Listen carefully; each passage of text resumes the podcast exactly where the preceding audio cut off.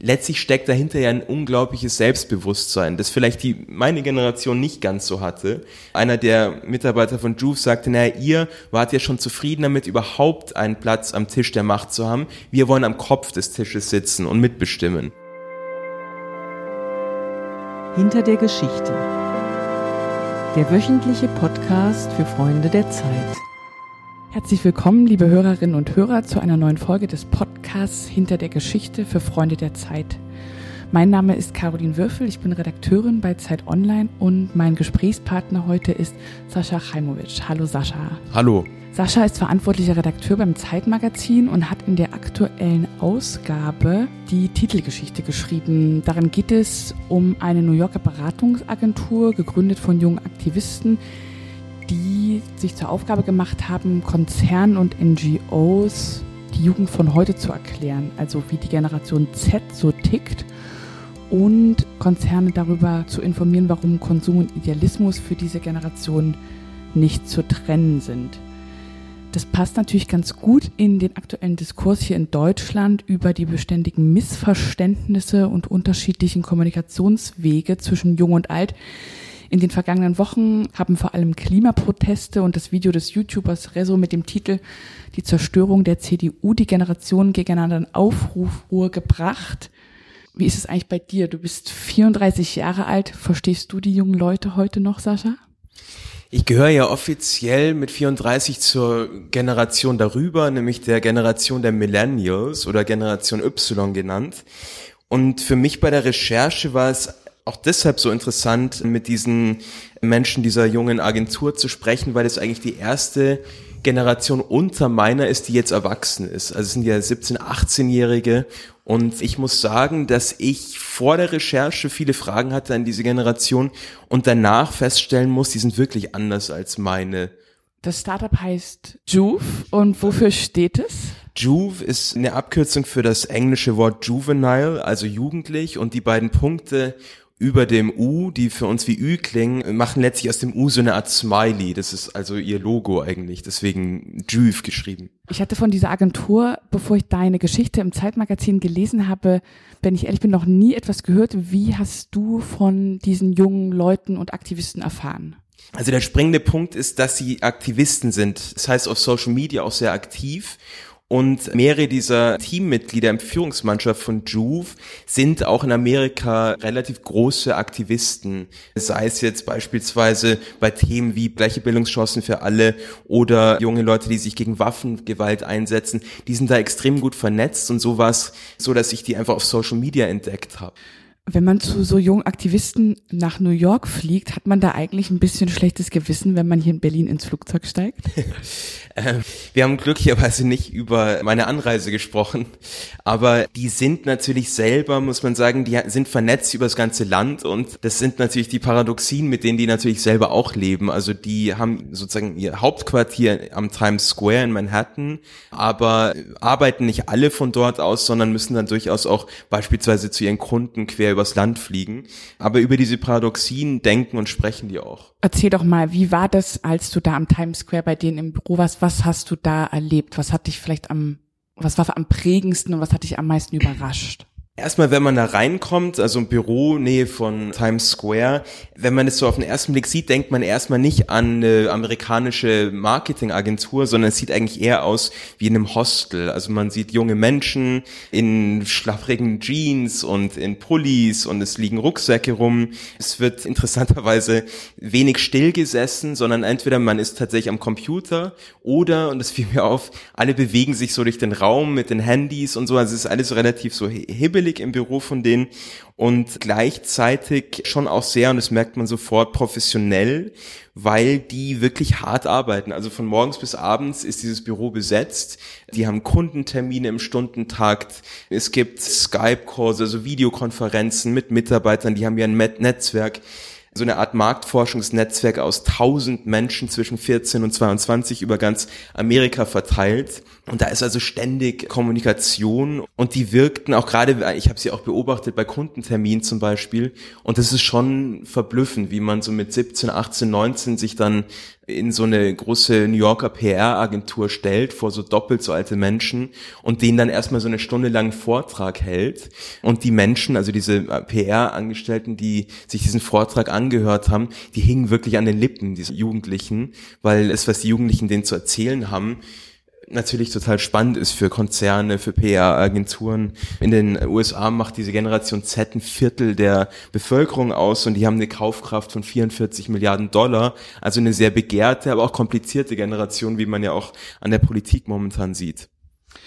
Was läuft denn sozusagen am Beispiel oder aus Sicht der New Yorker Kids falsch in der Kommunikation, beziehungsweise was machen ältere Unternehmen nicht richtig oder könnten sie besser machen? Was ist, wenn man mal beschreiben würde, was ist eigentlich dieser Gap, dieser Kommunikationsgap, wie lässt er sich definieren zwischen der Generation Z und den älteren Generationen? Also eigentlich der Gründer hat mir das Ganze am Anfang so erklärt, er meinte, das System ist an vielen Stellen kaputt. Also die haben beobachtet, und jetzt sozusagen zitiere ich die so ein bisschen, die haben beobachtet, wie als sie klein waren, die Finanzkrise viele ihrer Eltern dazu zwang, in Jobs zu bleiben, in denen sie nicht respektiert wurden. Und daraus haben diese Jugendlichen Schlüsse gezogen, nämlich sie müssen die Dinge in die eigenen Hände nehmen. Und ein ganz großes Thema für diese Marketingagenturen, diese Jugendlichen, ist das Thema Diversität. Also, dass quasi sie das Gefühl haben, dass in Führungsetagen, in Konzernen, in Betrieben was sie dort an Menschen vorfinden, sieht nicht so aus wie ihr Amerika, in dem sie leben. Also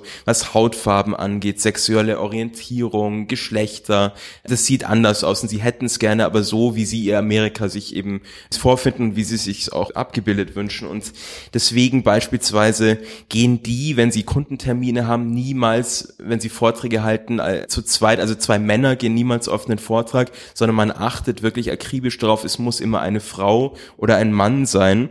Und um zu zeigen, wie sozusagen weit es bei denen geht, die sagen dann auch hinterher, naja, beziehungsweise solche Menschen, die sich als Männer identifizieren. Also diese Unterscheidungen machen die ganz selbstverständlich und fordern die, glaube ich, auch für ihre Zukunft in Firmen, in denen sie irgendwann mal arbeiten wollen. Und auch das Thema soziales Gewissen eines Unternehmens steht ganz, ganz hoch im Kurs bei denen. Also die möchten, dass sich eine Firma nicht nur um Profite sorgt, sondern auch um das soziale Auskommen ihrer Mitarbeiter, also Förderung der Kinder beispielsweise, was Bildung angeht. Also die möchten quasi diese Vereinbarkeit von Konsum und soziales Gewissen erreichen. Ich finde, du beschreibst das ganz schön, gerade diese Einheit zwischen Idealismus und Konsum, von der man ja immer denkt, die gäbe es überhaupt gar nicht. Die ist aber auch ein Streitpunkt innerhalb dieser Agentur, beziehungsweise ein Thema, was immer wieder diskutiert wird, gerade wenn es darum geht, mit zum Beispiel sehr, sehr großen Firmen zusammen zu kooperieren, wo dann auch die Aktivistenfreunde sagen würden, ja, warum macht ihr was mit denen, ist doch total blöd. Im Endeffekt wird damit nur der Kapitalismus befördert. Was haben wir eigentlich davon? Was sind die Argumente? Der Agentur zu sagen, nee, das ist gut, dass wir genau in diesen im Endeffekt kapitalistischen, sehr, sehr schnellen Markt reingehen und Einfluss nehmen. Ja, es gab ein schönes Beispiel, dass die Markenchefin dieser Firma Nadia Okamoto gesagt hat, nämlich dass manche ihrer Aktivistenfreunde sie ghosten, also auf WhatsApp nicht mehr auf ihre Nachrichten antworten, als sie erfahren haben, mit welchen Firmen eigentlich Nadia Okamoto zusammenarbeitet, nämlich großen Konzernen aus der Kosmetikindustrie zum Beispiel, aus der Lebensmittelindustrie. Und was die jungen Mitarbeiter bei Juve sagen, ist, dass, naja, diese großen Marken werden ihre Duschgels, ihre Bodylotions und so weiter ja sowieso an uns, die junge Generation, verkaufen. Sie werden sowieso Werbung schalten, es wird sowieso weitergehen, wir konsumieren das Zeug ja alle.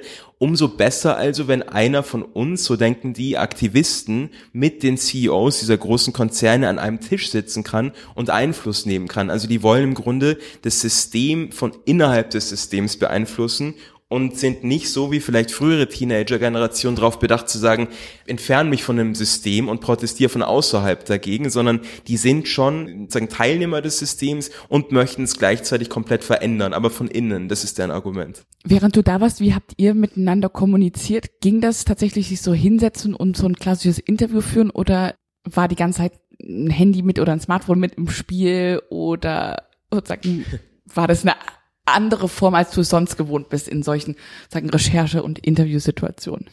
Also es war schon anders, weil die halt, also ich gebe mal ein Beispiel, die sitzen zu dritt auf einem Sofa und das ist die Interviewsituation mal kurz konzentriert für eine Stunde reden und da fiel mir schon auf, dass die halt sehr gerne halt währenddessen aufstehen, was anderes machen. Also im Grunde immer nur die Person, die spricht, ruhig da sitzt und die anderen eher halt so unterwegs sind im Raum oder auf den Handys irgendwas schauen, flüstern, durch, ja, durch den Raum spazieren gehen, was anderes machen.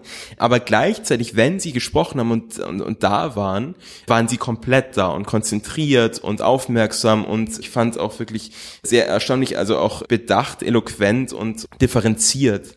Was hast du durch die Recherche über die Generation Z gelernt?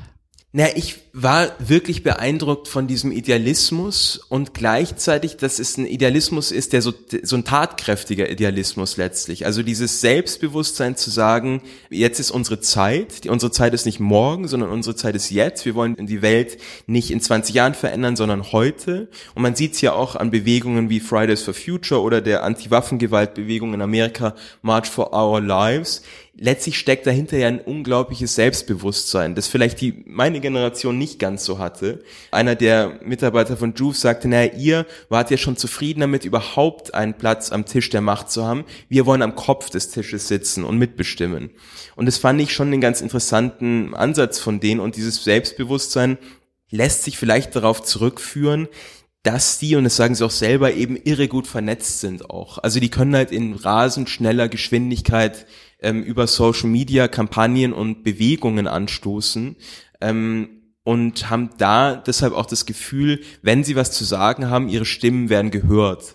Das ist schon was Neues und bedeutet offenbar auch Selbstbewusstsein es gibt ja viele Dinge, die in Amerika anfangen, gerade solche Start-ups und solche Entwicklungen beobachtet man ja ganz viel zuerst in den Vereinigten Staaten. Hast du mal geguckt, gibt es eigentlich eine ähnliche Agentur oder eine Gruppe junger Leute, die in Deutschland sowas versuchen?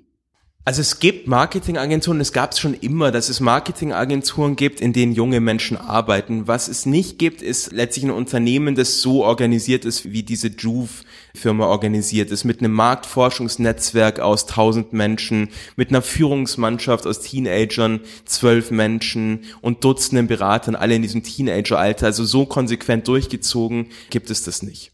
Du hast es eben schon erwähnt, die Millennials, also unsere Generation, man könnte jetzt sagen, wir kommen da nicht besonders gut weg, beziehungsweise werden da die Wahrheiten doch sehr klar von der Generation Z ausgesprochen, nämlich ihr habt mitgemacht oder ihr macht mit und wir versuchen im Endeffekt das System zu verändern. Dieses Selbstbewusstsein, von dem du auch gerade sprachst, glaubst du, wir können das noch lernen? Besteht da noch eine Chance für uns? ähm, vielleicht ist es ja so, dass wir von denen inspiriert werden können. Ich glaube, was wir wahrscheinlich nicht so drauf haben werden wie die, ist, solche Netzwerke bilden zu können. Als 34er, ich habe Social Media vor, sagen wir mal, gut zehn Jahren sozusagen kennengelernt und für mich war das eine Plattform, wo ich alte Schulfreunde wiederentdeckt habe und die neuen Leute, die ich so kennenlernen, irgendwie halt mich mit denen vernetzen konnte. Die im Vergleich haben im Grunde alle Menschen, denen die je begegnet sind, sind Teil ihres Netzwerks. Es war ja immer da, die sind aufgewachsen mit Social Media. Das heißt, die sind von Anfang an halt einfach, es gab niemand, der verloren gegangen ist. Das heißt, da kommt schon, das ist ein großer Vorteil, den die haben. Aber ich glaube, die können schon inspirierend sein für uns alle. Also natürlich ist da viel Idealismus dabei und die Realität zeigt denen ja auch im Alltag, dass nicht alles so läuft, wie sie wollen. Und am Ende sitzen sie oft dann auch ohnmächtig vor Konzernchefs, die das, was die wollen, am Ende natürlich nicht ganz so radikal durchsetzen. Aber ich glaube, der Idealismus kann inspirierend sein für viele. Danke, Sascha. Danke dir. Liebe Hörerinnen und Hörer, das war der Podcast Hinter der Geschichte für Freunde der Zeit. Diese Woche sprachen wir über die Titelgeschichte im Zeitmagazin von Sascha Chaimowitsch. Wenn Sie mehr Geschichten hinter den Geschichten hören wollen, abonnieren Sie uns auf den einschlägigen Seiten wie Spotify oder iTunes. Wir freuen uns auf nächste Woche. Machen Sie es gut.